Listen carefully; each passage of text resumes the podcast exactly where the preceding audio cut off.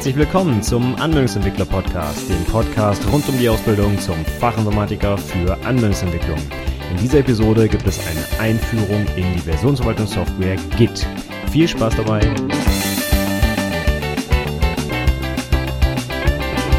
Hallo und herzlich willkommen zur 76. Episode des Anwendungsentwickler Podcasts.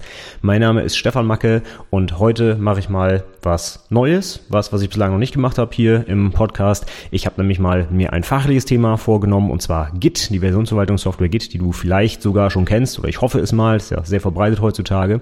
Und ich habe mir mal so ein paar Fragen dazu aufgeschrieben, die ich vor ein, zwei Wochen meinem aktuellen Azubi mitgegeben habe, damit er sich mal mit einem Tutorial was ich ihm gleich mitgeschickt habe, so ein bisschen darauf vorbereitet, quasi selbst so ein bisschen recherchiert, ausprobiert, das Ding abarbeitet und ähm, dann mir die Fragen beantwortet. Und diese Fragen habe ich auch zum Download auf meinem Blog zur Verfügung gestellt. Wenn du sie dir runterladen willst, musst du dich allerdings für meinen Newsletter anmelden. Unter anwendungsentwicklerpodcast.de slash Newsletter kannst du das tun. Wenn du schon angemeldet bist, noch besser, kannst du natürlich auch runterladen, dann kennst du den Link schon oder du hast ihn jetzt auch im aktuellen Newsletter nochmal von mir zugeschickt bekommen. Du kannst aber auch einfach auf die Website so gehen, äh, auf die Show Notes zu dieser Episode unter anwendungsentwicklerpodcast.de slash 76, also die 76 für die heutige 76. Episode. Und da findest du die Fragen auch nochmal. Du kannst sie dir aber auch im Markdown-Format zum selber ändern, ausdrucken, wie auch immer, runterladen wie gesagt, wenn du bei meinem Newsletter angemeldet bist. Ähm, die Fragen habe ich mal zusammengestellt. Das sind so meiner Meinung nach so erstmal so ein paar zentrale Sachen, die man wissen muss, wenn man mit Git arbeiten will. Und ich habe ihm einfach mal die Aufgabe gegeben, hier, guck dir mal das Tutorial an, ähm, such mal ein bisschen im Internet, ähm, arbeite mal so ein paar Antworten aus für die Fragen und wir haben uns die dann im Anschluss gemeinsam angeguckt und so eine kleine Lernzielkontrolle daraus gemacht. Und das Ganze packe ich jetzt mal hier in den Podcast, weil ich finde, dass Git ein sehr wichtiges Werkzeug ist. Nicht unbedingt ganz konkret jetzt Git, aber eine Versionsverwaltung allgemein rein, sage ich mal. Nur wenn man heute mit irgendwas anfängt, dann würde ich doch ganz stark Git empfehlen, weil es einfach so dominant ist und so verbreitet. Also ich kenne fast niemanden, der nicht mit Git arbeitet und noch mit irgendwelchen anderen Systemen, außer vielleicht im .NET-Umfeld, wenn man jetzt wirklich Hardcore Microsoft-Sachen macht, da ist es dann vielleicht eher der Team Foundation Server, wo nochmal Versionskontrolle drin ist. Einige Leute benutzen auch noch Subversion, einfach weil es etabliert ist und weil es seit Jahren zum Beispiel im Einsatz ist. Aber wenn ich jetzt irgendwelche neuen Sachen starte und auch gerade ich persönlich ich benutze für alles eigentlich nur noch Git und auch auf der Arbeit haben wir eigentlich Git für alle unsere Repos im Einsatz. Außer noch so ein paar ganz alte SVN-Sachen, die der Fachbereich benutzen soll, weil Git zugegebenermaßen, wenn man damit einsteigt, nicht das einfachste Tool ist. Ist ein bisschen, äh, ja, man könnte schon fast sagen, ein bisschen kompliziert am Anfang. Deswegen auch genau diese Episode, um mal so ein paar Grundsatzfragen zu klären, damit man eben ja mit Git vielleicht arbeiten kann und vielleicht auch dieses Thema, was auch durchaus relevant ist für die Prüfung, dann irgendwie mal angehen kann. Ich hoffe, es ist ein bisschen was für dich dabei. Vielleicht kennst du Git schon, dann ist es vielleicht so eine kleine Wiederholung oder Vertiefung. Vielleicht kennst du noch nicht alle Begriffe, die wir heute durchgehen. Wenn du Git noch nicht kennst, nimm das als Ansatz, um es dir dringend mal anzuschauen. Ich habe auch in den Show Notes und auch in den Fragenlisten, die man runterladen kann, wie gerade erwähnt, auch noch ein paar äh, kostenfreie Ressourcen hinzugefügt. Also gerade zu einem Tutorial, was ich auch benutzt habe, was mein Azubi sich durchlesen sollte. Das ist von Java Code Geeks. Vielleicht kennst du die Seite auch schon. Ist eine tolle Seite mit ganz vielen ähm, coolen Ressourcen rund um die Java-Entwicklung. In diesem Fall gibt's auch ähnlich noch für andere Sprachen. Aber ich habe das Ding auf jeden Fall abonniert und da habe ich diesen, dieses Git-Tutorial halt gefunden. Ist ein kostenfreies E-Book um die 40 Seiten und es sind alle wichtigen Sachen drin erklärt und man kann es auch gleich direkt mitmachen, sag ich mal. Von daher habe ich ihm das jetzt mal empfohlen und das hat meiner Meinung nach jetzt erstmal ganz gut geklappt. Die Leerzielkontrolle hat ganz gut funktioniert und die meisten Sachen konnte er gut beantworten. Von daher habe ich das einfach in die Shownotes reingepackt. Ne, in die, ja doch, in den Shownotes auch. Da kannst du auch direkt auf die Links äh, gehen und dir die Sachen angucken oder dir halt die Liste darunter laden. Da sind auf jeden Fall die Links auch noch drin. Zusätzlich habe ich natürlich auch noch das ähm, super Buch überhaupt dazu, nämlich quasi naja, vom Erfinder kann man nicht sagen, aber von einem Git-Benutzer äh, oder Entwickler der ersten Stunde von Scott Chaikin oder Chaikin spricht man ihn, glaube ich, aus. Das Pro Git gibt's als kostenfreie E-Book-Variante zum Download, gibt's aber auch als gedruckte Variante. Ich habe beides auf jeden Fall in den Show Notes verlinkt. Und wenn du bei Pluralsight zum Beispiel unterwegs bist, gibt's da auch super coole Git-Kurse. Ich habe mal so einen Einstiegskurs verlinkt direkt in den Show Notes. Es gibt aber auch noch einen, der jetzt 2016 erst rausgekommen ist, den konnte ich noch nicht äh, verlinken. Der ähm, behandelt behandelt, sag ich mal, richtig die Interna von Git, wie das ganz konkret auf Dateisystemebene funktioniert und wie diese Hashes berechnet werden und also wirklich die krassen Interna von Git, das fand ich sehr, sehr, sehr interessant. Also wenn du da zufällig schon Abonnent bist, guck da unbedingt mal rein, da gibt's echt super gute Videos zum Thema. Okay, wir fangen einfach mal an mit den Fragen, die ich mir jetzt zu der Einführung in Git ausgedacht habe. Also wie gesagt, ich nehme das jetzt dann in Zukunft für meine nächsten Azubis, gebe denen die Liste und die sollen selber recherchieren und das bearbeiten. Ich glaube, dann hat man erstmal einen ganz guten Einstieg in Git.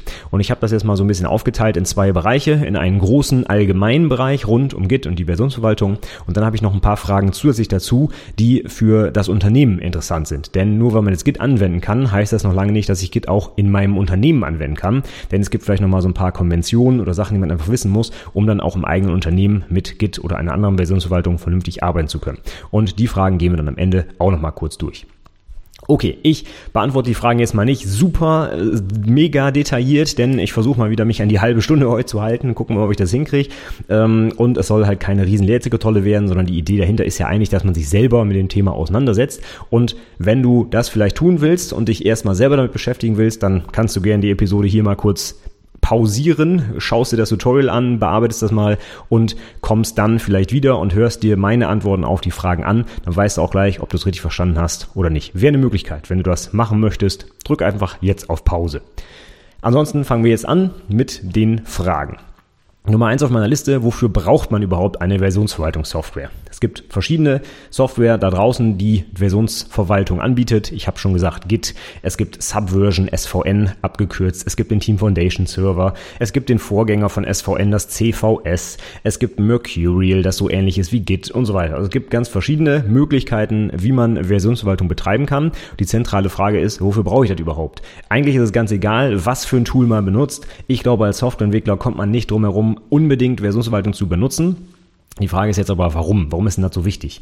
Also eine Versionsverwaltungssoftware, wie der Name eigentlich schon sagt, verwaltet Versionen von irgendwelchen Dateien. Als Entwickler sind das halt meistens Source-Code-Dateien. Das muss aber nicht so sein. Ich kann auch andere Textdateien, was weiß ich, meine Word-Dokumente, meine Bilder, wie auch immer, alles, wovon es vielleicht in Zukunft mehrere Versionen geben wird, kann ich damit verwalten. Mehr oder weniger gut, ja. Am besten ist es natürlich für Textdateien ähm, geeignet, denn dann kann die Versionsverwaltungssoftware zum Beispiel nur die Differenzen, also das Diff oder die Delta Deltas zwischen den einzelnen Versionen speichern und das kostet natürlich deutlich weniger Speicherplatz, als wenn er immer eine komplette neue Version zum Beispiel eines JPEG-Bildes anlegen muss. Da kann man halt schlechten Delta machen. Da muss er vielleicht die gesamte Datei nochmal kopieren und abspeichern. Dann habe ich natürlich bei zwei Versionen automatisch einen doppelten Speicherverbrauch. Bei Textdateien in Git zum Beispiel ist es so, dass er nur die Deltas, also die zusätzlichen Zeilen zum Beispiel speichert und das ist natürlich kaum ein größerer Speicherverbrauch, als wenn ich die Datei einfach selber ablege. Von daher muss jetzt so ein bisschen schauen, was will ich denn überhaupt mit der Versionsverwaltung verwalten und Binärdateien bieten sich da nicht so an. Alles, was im Textformat vorliegt, ist eigentlich optimal zu versionieren.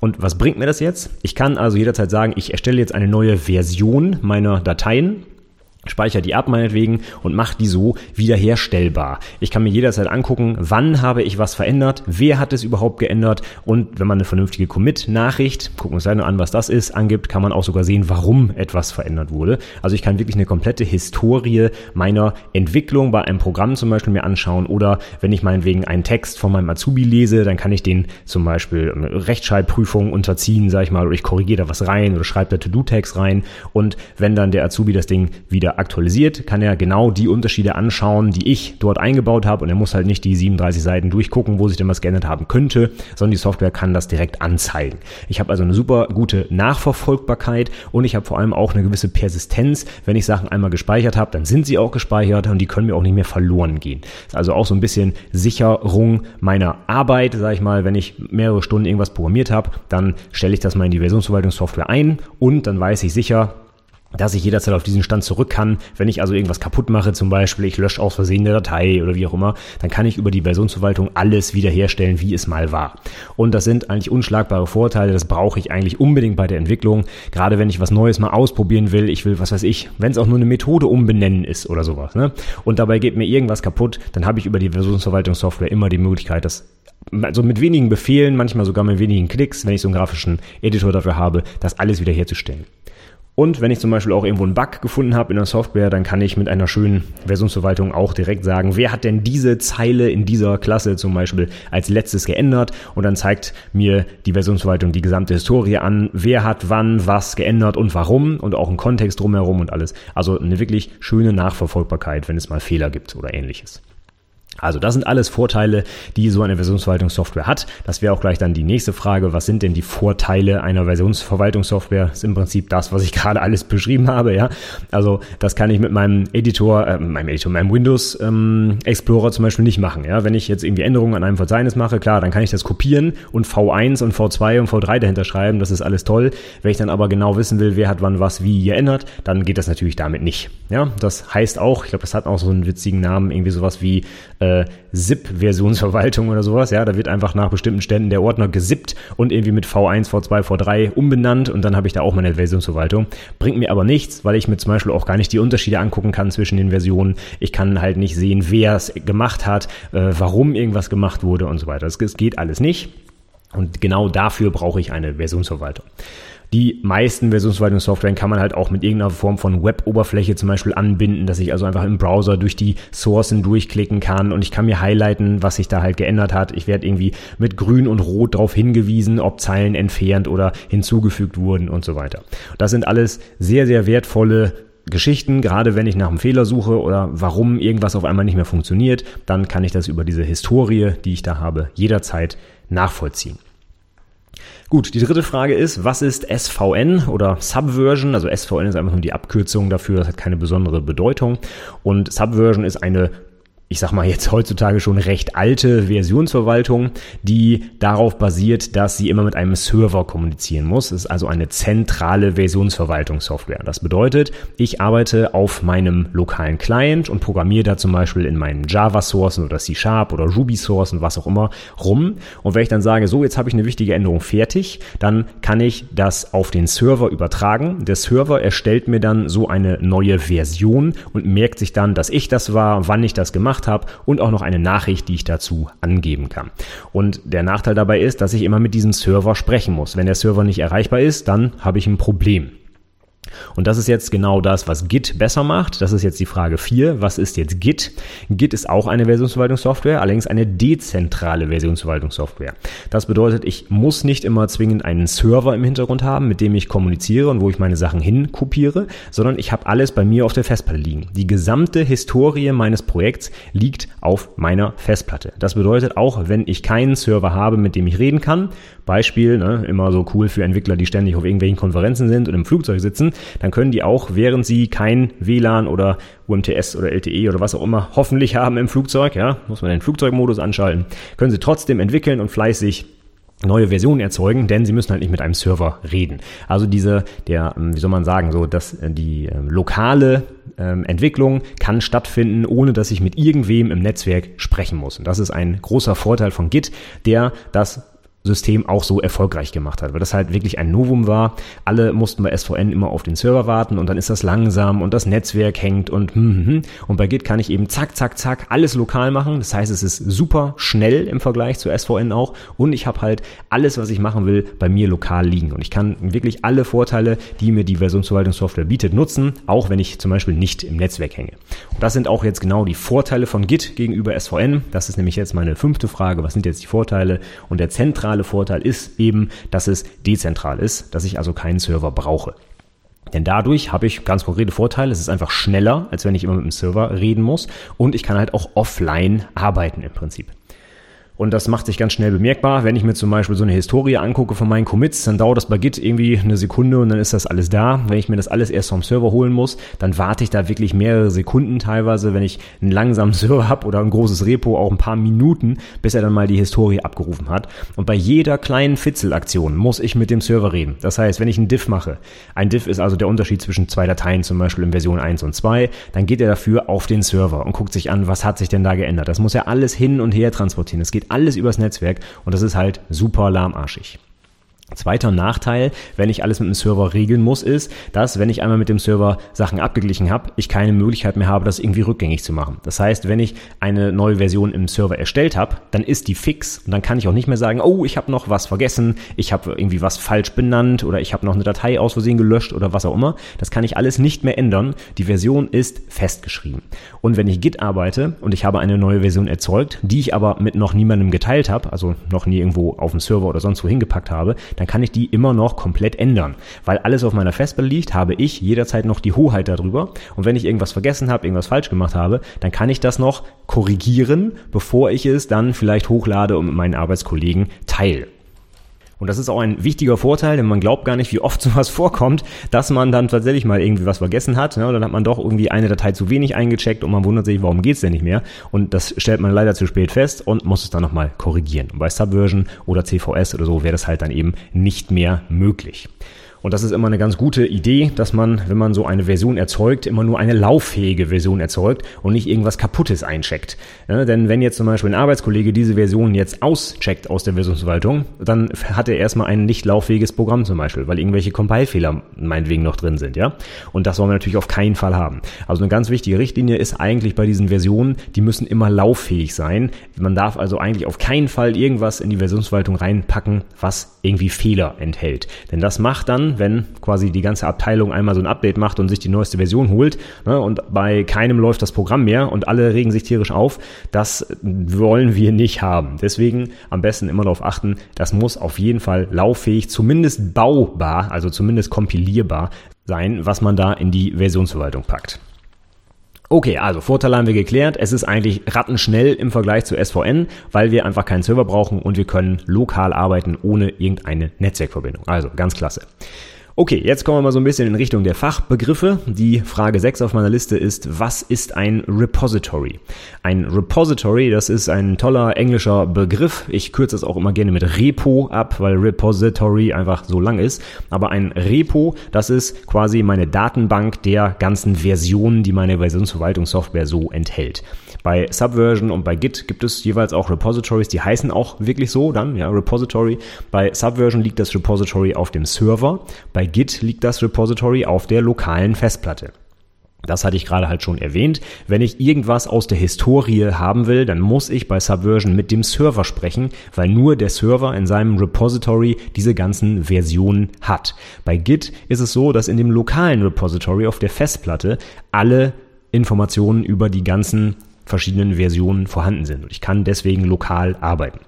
Es gibt bei Git durchaus aber die Möglichkeit, sich auch mit einem entfernten Remote Repository abzugleichen. Das ist überhaupt kein Problem. Das wollen wir auch sogar haben. Ich will meine ganzen Sourcen gar nicht nur auf meiner Maschine haben, denn wenn die mal abbraucht, dann haben wir ein Riesenproblem. Aber es gibt halt eben nicht die Pflicht, die Sachen immer automatisch mit dem Server abzugleichen. Ich kann halt noch eine gewisse Zeit warten. Ich kann noch etwas optimieren, Fehler korrigieren, habe ich gerade gesagt. Ne? Alte Versionen, sage ich mal, korrigieren, bevor ich die dann mit den anderen teile und so weiter. Das geht bei Subversion nicht. Sobald ich ein, äh, eine Version erzeugt habe im Repository, dann ist die halt fix.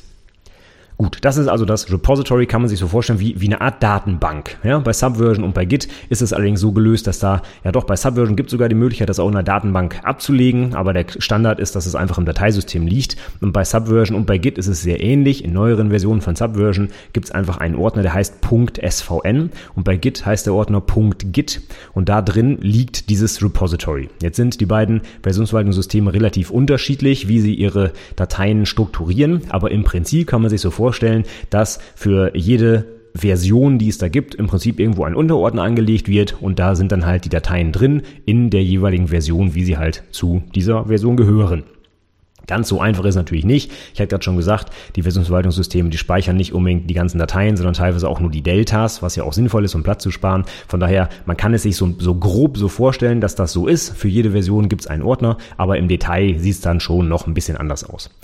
Aber es ist jetzt so, wenn ich diesen Punkt SVN oder Punkt Git-Ordner löschen würde in meiner lokalen, ähm, äh, in meinem, meinem, lokalen Arbeitsordner, dann wäre halt dieses Repository, diese Versionsinformationen verloren.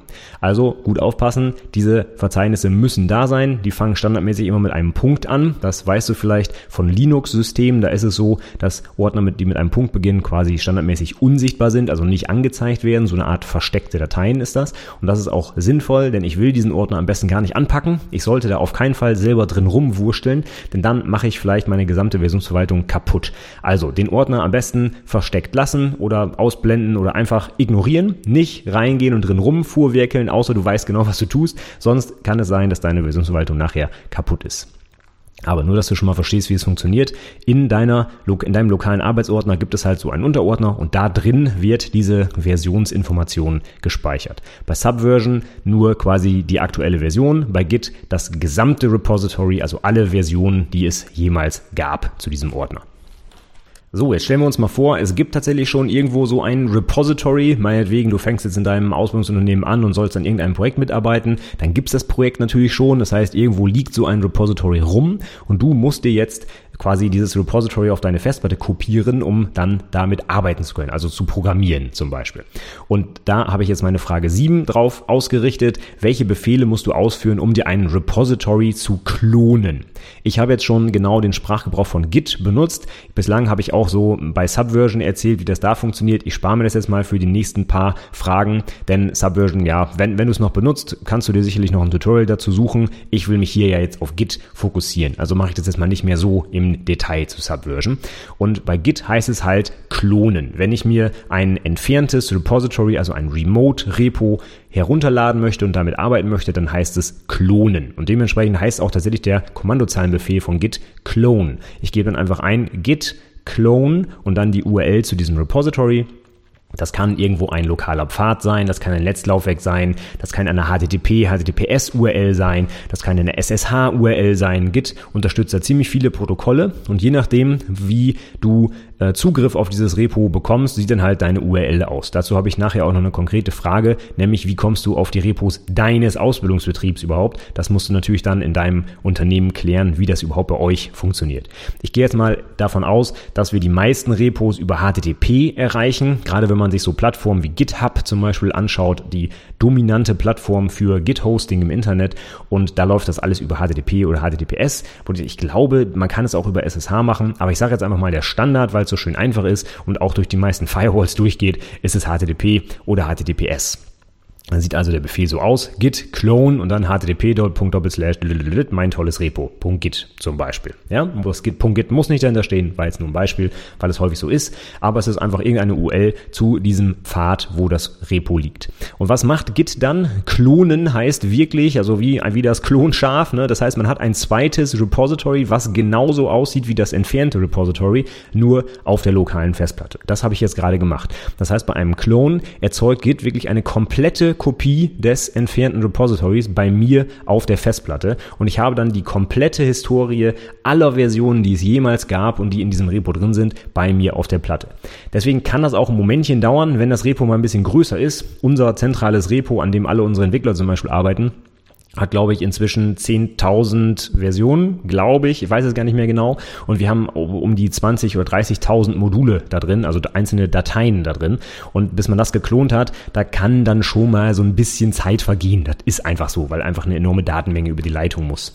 Allerdings macht Git das schon sehr, sehr gut. Im Gegensatz zu Subversion, wo man teilweise die einzelnen äh, Versionen so, sag ich mal, mitzählen könnte, ja, macht Git das eigentlich ganz gut. Das ist also sehr stark optimiert und äh, alles komprimiert und so weiter. Also es funktioniert relativ schnell und relativ gut, sich so ein Repo zu klonen. Man muss nicht allzu lange warten im Vergleich zu Subversion.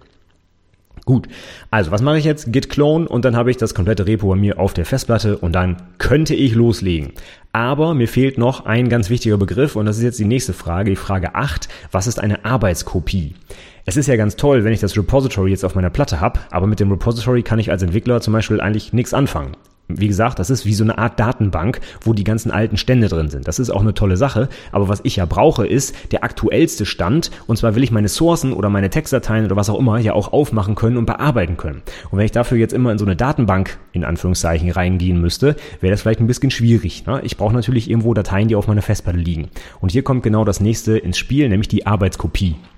Was Git jetzt zum Beispiel bei einem Klon automatisch macht, ich weiß, also alles, was ich hier erzähle, muss man eigentlich immer in, äh, mit einem kleinen Sternchen versehen. So im Normalfall ist das so, weil man bei Git, glaube ich, auch so ziemlich alles, was Git irgendwie kann, mit 37 Parametern so konfigurieren kann, dass das ganz anders macht als erwartet.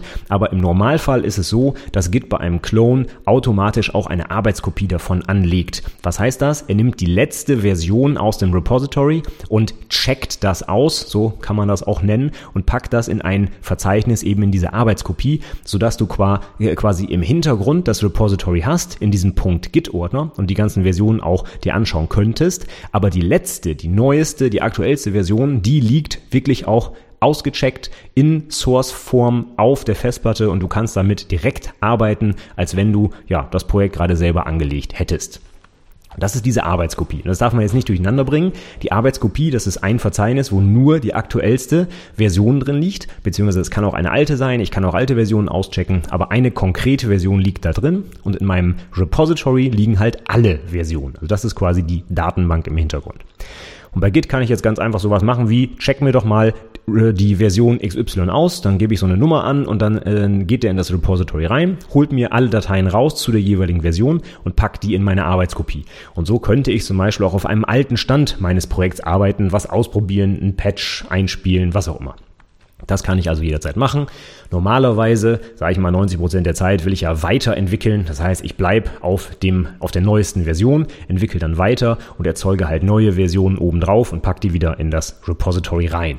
Ich muss aber immer explizit diesen Schritt gehen. Wenn ich fertig bin mit der Entwicklung, muss ich die aktuelle Version wieder in das Repository reinbekommen. Dazu muss ich auch einen expliziten Befehl gleich ausführen. Den gehen wir auch gleich durch. Das ist dann die übernächste Frage.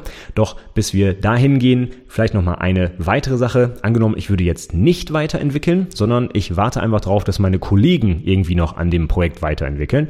Und ich möchte jetzt einfach die aktuellste Version von einem Remote Repository haben haben, weil meine Kollegen da schon irgendwas reingepackt haben. Also ich habe jetzt in der Zwischenzeit nichts gemacht, aber meine Kollegen haben fleißig weiterentwickelt und haben ihre neuen Versionen auch schon quasi hochgeladen. Dann möchte ich jetzt diese neuen Versionen auch auf meiner lokalen Festplatte haben, in meiner Arbeitskopie, damit ich halt eben nicht auf einem alten Stand arbeite, sondern auf dem neuesten. Und in diese Richtung geht jetzt meine Frage 9. Welche Befehle musst du ausführen, um deine Arbeitskopie aus einem entfernten Repository zu aktualisieren? Die Frage ist eigentlich so ein bisschen unscharf. Eigentlich äh, aktualisiere ich nicht meine Arbeitskopie, sondern ich aktualisiere mein lokales Repository und hole mir alle Versionen aus dem entfernten Repository in mein lokales Repository und dann kann ich sagen, aktualisiere mal bitte meine Arbeitskopie auf die letzte Version.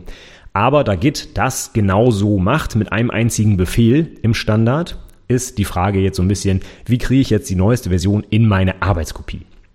Und das mache ich mit einem simplen Befehl in Git und zwar git pull. Pull im Gegensatz zu Push, ja, das ist eigentlich ganz gut benannt. Ein Pull ist nämlich, ich hole mir etwas von einem Remote Repository, also ich ziehe das zu mir runter im Prinzip. Und ein Push ist das Gegenteil. Ich schiebe es in das Remote Repository rein, also ich lade es hoch auf einen Server zum Beispiel. Und mit diesem Pull, da macht Git jetzt folgendes, geht auf das Remote Repo, zieht sich alle Versionen, die er selber noch nicht hat in seinem lokalen Repo, kopiert die in das lokale Repo rein, sodass danach das entfernte und das lokale Repository im gleichen Zustand sind, alle Versionen identisch haben. Und dann nimmt er die letzte Version aus dem lokalen Repo und packt die dann in die Arbeitskopie. Und als Ergebnis ist es dann halt so, dass ich auf dem letzten Stand des Repositories weiterarbeiten kann und ja, habe jetzt halt eben alle Änderungen, die seit dem letzten Pull oder seit dem letzten Clone halt passiert sind und die ich bislang noch nicht mitbekommen habe. Okay, ich schaue mal auf die Uhr, stell fest, es sind schon fast 30 Minuten wieder rum, aber eine letzte Frage behandle ich noch und das ist auch eine sehr wichtige Frage. Nummer 10, was ist ein Commit? Ich habe bislang immer nur von Versionen gesprochen und das ist auch grundsätzlich okay, wenn man über Versionsverwaltungssoftware spricht, aber die unterschiedlichen Versionsverwaltungssysteme haben durchaus auch einen speziellen Namen für so eine Version und bei Git heißt das Commit. Ein Commit, das ist so eine Version, die ich angelegt habe. Bei Subversion heißen die diese Versionen Revisions. Das ist auch eher so ein Begriff, den man mit Version in Verbindung bringt. Ja, Revision und Version ist schon sehr ähnlich und Revision auf Englisch, so heißt halt so eine Version bei Subversion. Und bei Subversion haben diese Versionen auch schöne Nummern, die kann man sich als Mensch sogar fast merken. Die sind nämlich einfach aufsteigend. Bei Subversion ist es immer so, dass die Revisions einfach durchnummeriert werden. Die erste Revision kriegt die Nummer 1, die zweite die 2, 3, 4 und so weiter. Das heißt, man kann anhand der äh, Revision schon ganz gut sehen, auf welchem Stand ich gerade bin. Und wenn ich bei Revision 7000 irgendwas bin, dann weiß ich, oh Mensch, es gibt 7000 Versionen. Bei Git ist das ein bisschen anders. Bei Git wird nicht hochgezählt. Bei Git werden diese Commits nämlich mit einem Hash versehen und dieser Hash ist quasi dann der, der Name oder der Schlüssel, die ID für diesen Commit. Was wird da für ein Hash benutzt? Ein Hash übrigens, falls du es nicht genau weißt, ist eine mathematische Einwegfunktion, die aus einer Zeichen, äh, die aus ähm, wie soll man sagen, die aus einem Text variabler Länge eine Zeichenkette fixer Länge macht. Ähm, was bringt das? Also man kann das auch übersetzen mit Prüfsumme. Ein Hash-Verfahren kann man wunderbar benutzen, um zum Beispiel äh, bei, bei E-Mails zu prüfen, ob die E-Mail auf dem Weg vom Sender zum Empfänger verändert wurde. Wenn der Sender einen Hash über die E-Mail baut, dann ist das quasi eine Prüfsumme und wenn der Empfänger auch den Hash nochmal erzeugt und er hat die gleiche Prüfsumme, dann weiß man, aha, diese E-Mail wurde nicht verändert. Und im Prinzip ist das das gleiche hier bei Git. Ähm, hier geht es eigentlich nicht darum zu gucken, ob irgendwas verändert wurde, wobei doch, ja, auch beim Diff und so wird das auch dafür benutzt, aber es ist im Prinzip einfach eine Möglichkeit, die äh, Commits durchzunummerieren Wobei sie halt nicht nummeriert werden, sondern halt mit diesen Hashes versehen werden als ID. Die Hashes sind nicht allzu menschenlesbar. Das Hash-Verfahren, was bei Git benutzt wird, ist SHA-256. Das erzeugt einen ziemlich langen Hash, wie du dir wahrscheinlich denken kannst, genau 256 Bit lang. Und das wird dann als Hexadezimalzahl abgelegt. Und das ist halt irgendeine wilde Kombination aus den Hexadezimalzeichen. Und das ist nicht unbedingt wunderbar gut zu merken für Menschen. Aber darüber brauchen wir uns gar nicht lange aufregen. So ist das einfach bei Git. Damit muss muss man leben. Also überall, wo du so ein Hash siehst, weißt du eigentlich, aha, das ist eigentlich eine Versionsnummer. Das Doofe bei diesen Hashes ist, dass sie nicht aufsteigend sind. Die Hashes, wenn die berechnet werden, die folgen keinem besonderen Muster, dass ich sagen kann, der eine Hash ist größer als der andere. Das wäre nämlich doof. Dann könnte man nämlich einen Rückschluss auf die Daten, die da reingegangen sind, ähm, ziehen. Und das soll bei Hash-Verfahren eigentlich grundsätzlich nicht möglich sein. Im Gegenteil, wenn ich eine Kleinigkeit verändere, ist es bei einem guten Hash-Verfahren sogar so, dass sich der komplette Hash verändert. Also wenn ich beispielsweise einen Hash bilde über eine E-Mail, über, äh, über eine E-Mail, die ich geschrieben habe, und ich verändere nur ein kleines Bit, dann sollte sich der Hash über diese kleine veränderte Mail komplett ändern, damit ich sofort erkennen kann, dass sich was verändert hat. Das ist eine ganz wichtige, eine ganz wichtige Eigenschaft eines guten Hash-Verfahrens. Denn wenn sich zum Beispiel bei einem Hash dann nur die 37. Stelle ändert, dann sieht der Mensch gar nicht mehr sofort, dass da irgendwo was manipuliert wurde. Deswegen ist es sogar sinnvoll, dass sich Hashes sehr stark unterscheiden, auch wenn sich nur Kleinigkeiten bei den Eingangsdaten verändert haben. Und das führt jetzt dazu, dass die Hashes halt eben nicht alle schön aufsteigend sind, sondern dass die einfach wild durch die Gegend springen im Prinzip. Also man kann nicht anhand einer Commit-ID, anhand dieser Hash-Summe herausfinden, ob es jetzt ein alter oder ein neuer oder ein mittlerer Commit ist. Im Gegenteil, die sagt einfach gar nichts aus. Um jetzt aber nochmal zurück auf die Frage zu kommen, was ist denn jetzt ein Commit? Also ein Commit bei Git ist jetzt halt so eine Version und Git zählt einiges zu dieser Version dazu. Bei Git zählt zum Beispiel der Autor, der Zeitpunkt der, des Erstellens dieser Version, dann der Inhalt natürlich der, der Arbeitskopie zu diesem Zeitpunkt dazu. Dann kann man eine Commit-Nachricht angeben, die der Autor verfassen kann, da werden wir noch drauf eingehen. Die zählt mit zu dem Commit dazu und es zählt insbesondere auch dazu der Parent-Commit, also quasi der, ja, der Eltern-Commit, also das ist der Commit, von dem der aktuelle Commit abstammt. Wenn ich zum Beispiel bei Subversion meine Version 2 angelegt habe und ich erzeuge einen neuen Commit, dann habe ich danach die Version 3. Das heißt, die Version 3 basiert auf meiner Version 2. Und so ist es bei Git auch, nur dass ich halt keine schönen aufsteigenden IDs habe. Deswegen muss ich mir irgendwie anders merken, was ist denn jetzt der Vorgänger-Commit quasi. Und das heißt bei Git halt eben Parent-Commit. Es kann auch durchaus zwei Parent-Commits geben. Es muss nicht nur einen geben. Warum und was das bringt, das werden wir noch kennenlernen. Auf jeden Fall gehört das auch definitiv mit zu diesem Commit dazu. Und alle diese Informationen, Autor, Uhrzeit, Parent und alles, was ich gerade gesagt habe, die werden jetzt quasi zusammengenommen auf eine bestimmte Art und Weise und darüber wird der Hash gebildet. Und dieser Hash wird dann der Schlüssel dieses Commits, also quasi die Commit-ID und damit wird dann auch dieser Commit im Repository abgelegt. Wenn du einmal einen Commit erstellt hast mit Git, dann kannst du immer darauf wieder zugreifen. Der kann also nicht mehr verloren gehen. Der ist jetzt in dieser Datenbank persistiert und ich kann jederzeit mit bestimmten Git-Mitteln wieder darauf zurückgehen und mir das anzeigen, anschauen, was sich geändert hat und so weiter. Also, wenn ich irgendwie in Git etwas festschreiben will, wenn ich mir eine Version erzeugen will, dann erstelle ich einen Commit, kriege so eine Hash-Nummer, die dann der Schlüssel dieses Commit Commits wird und da drin sind dann alle Informationen gespeichert, die ich gerade aufgezählt habe, um halt genau nachverfolgen zu können, was wurde denn da geändert und wann und so weiter. Okay, so, dann haben wir schon mal das Wichtigste für heute geklärt. Was ist ein Commit?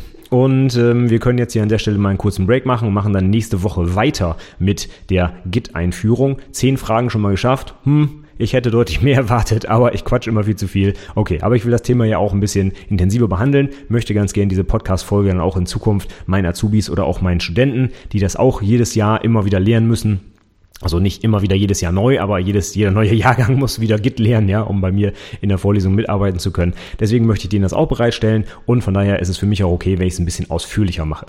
Ich spalte das aber mal auf, weil die Zeit jetzt schon deutlich über 30 Minuten liegt. Deswegen machen wir nächste Woche dann weiter mit den nächsten Fragen. Die kannst du dir gerne auch schon mal runterladen. Wie gesagt, melde dich für den Newsletter an und dann gehst du auf die Seite und kriegst alle Fragen. Dann kannst du vielleicht sogar bis nächste Woche das Tutorial schon durcharbeiten. Und wenn du dann dich selber prüfen willst, ob du es richtig verstanden hast, hörst du die nächste Episode an und vergleichst dann mal deine Antworten mit meinen. Die ersten zehn Fragen kannst du dir aber nochmal nachlesen und auch das Tutorial habe ich ja auch schon verlinkt, wie gesagt, in den Show Notes unter anwendungsentwicklerpodcast.de slash 76, wie schon gesagt, für die 76. Episode. Wenn du da gerade schon unterwegs bist auf der Website, dann schau doch mal in meine Links der Woche vom letzten Mal. Da habe ich nämlich einen schönen Podcast für dich als Empfehlung bereitgestellt. Der heißt Together We Make IT und das ist so ein, ja, wie der Name schon sagt, ein IT-Podcast, der äh, erklärt sehr gut verständlich so grundsätzliche Begriffe aus der IT, wie zum Beispiel Firewall und Netzwerk und Cloud Computing war letztens Thema und so weiter. Und das äh, habe ich auch schon meinen eigenen äh, Azubis empfohlen. Gerade für so grundsätzliche Sachen Sachen, die eigentlich jeder ITler kennen muss, ist es halt eine schöne Möglichkeit, sich in kurzen, knappen Häppchen, ich glaube, es sind meist so um die 20, 30 Minuten pro Episode, mal so ein paar grundlegende Sachen anzuschauen. Wenn du dir noch nicht zum Beispiel das Handbuch für Fachinformatiker angeguckt hast, wo das natürlich auch alles drin steht und du bist vielleicht eher der Audio-Mensch, so wie ich zum Beispiel, ich höre ja auch ständig irgendwelche Podcasts, dann kann ich dir den Podcast sehr empfehlen. Sind gute Sachen drin, die man auf jeden Fall auch für die Abschlussprüfungen benutzen kann. Viele gute Definitionen, auch so von so Netzwerkthemen und so weiter. Kannst du ja mal reinhören, vielleicht ist das ja was für dich. Ansonsten hoffe ich, dass heute vielleicht ein bisschen was Spannendes dabei war. Ich finde, Git ist ein ganz, ganz wichtiges Thema. Jeder Softwareentwickler muss das Ding einfach beherrschen, wenn man heutzutage irgendwo, was weiß ich, bei Open Source oder so mitarbeiten will. Die arbeiten ja fast alle nur noch mit Git. Von daher guck dir das Ding unbedingt an und natürlich auch für dich selber. Sobald du eigentlich irgendwie was äh, schreibst, wovon es mehr als eine Version geben wird, sei es ein Programm, ein Text, ein Blogartikel, was auch immer, ja. Äh, das geht so einfach mit Git, das Zeug zu versionieren, wenn du das installiert hast, kommen wir auch noch in einer der nächsten Fragen dazu. Ähm, das ist, also man kann eigentlich gar nicht mehr ohne, zumindest ich. Ich versioniere alles, was ich irgendwie erzeuge, wo, was ich auch sichern will zum Beispiel, das mache ich alles mit Git, weil es halt so schön einfach ist, wenn man sich mal einmal damit beschäftigt hat. Und ich hoffe, wir konnten heute schon mal ein paar Sachen klären. Nächste Woche geht es dann noch ein bisschen weiter und geht noch ein bisschen in die Tiefe. Tiefe. Ich hoffe, das Thema bleibt dann spannend für dich und ich würde mich freuen, wenn du nächste Woche wieder reinhörst. Bis dahin sage ich erstmal für heute vielen, vielen Dank fürs Zuhören und bis zum nächsten Mal. Tschüss.